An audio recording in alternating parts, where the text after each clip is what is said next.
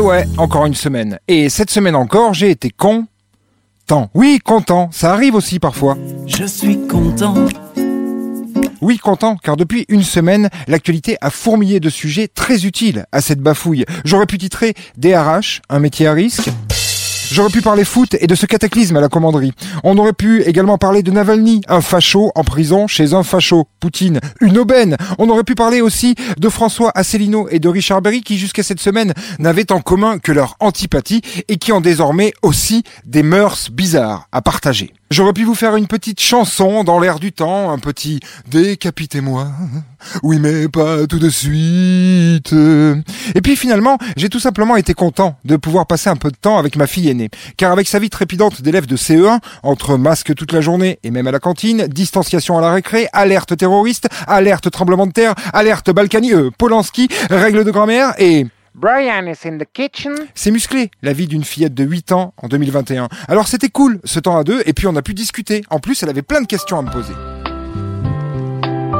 Papa, pourquoi on doit encore faire super attention au virus Bah parce que depuis 15 ans, on a détruit l'hôpital public en supprimant énormément de lits pour faire en sorte que ce soit rentable d'hospitaliser les gens. Du coup, il y a plus assez de place en ce moment pour accueillir les malades et comme la Covid c'est un truc super contagieux, si on vivait normalement, on pourrait pas accueillir tous les malades.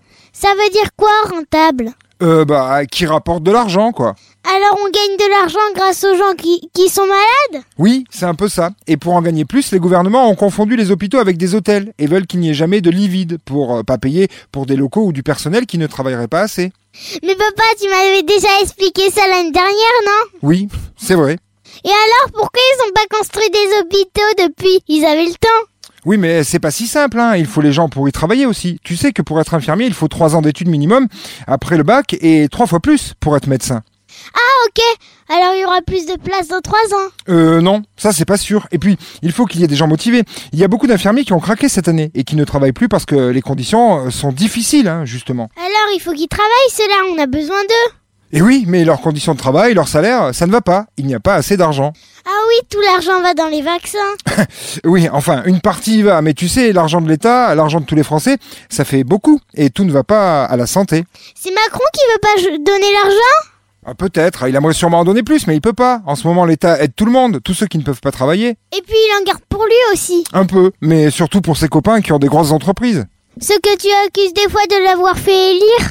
Oui, ma chérie, ceux-là. Mais papa, pourquoi on doit rentrer à 18h On va rendre les gens malades si on rentre plus tard? Non, ma chérie, mais c'est comme ça. On n'a pas les moyens de payer 135 euros d'amende, et encore moins tous les jours. Mais c'est complètement con. Tu crois qu'en qu'un jour on pourra faire ce qu'on veut, papa, comme avant? Oui, j'espère. Si on n'a plus le droit, on le prendra. Y en a marre, vous êtes mous les adultes ou quoi? Vous allez vous laisser marcher dessus encore longtemps? Faut que moi et mes copains du primaire on vous montre l'exemple? Faut botter des queues Faut leur mettre des grosses claques dans la tronche si on veut que ça change Oui, ma fille, c'est une bonne idée, allons-y. Et oui, parfois il faut discuter avec un enfant pour réaliser à quel point la merde rentre par le haut des cuissardes. Et ensuite, il faut encore discuter avec cet enfant euh, pour leur donner la force nécessaire d'éviter les pièges de la télé-réalité et de la musique industrielle, afin de construire des lendemains peut-être plus humains. Allez, bonne bourre mes petits cons. Génère. Moi aussi j'ai envie de tirer ma crampe. Je suis comme vous, mais pas n'importe comment. Vous, naturellement, voudriez vous les enfiler tout de suite, là, là vous jeter dessus sans réfléchir. Vous croyez pas que ce serait un peu trop facile, un peu fadasse? En attendant, ça nous dégagerait les branches. C'était la semaine de Vinceau. Il n'a encore pas fait grand chose, hein.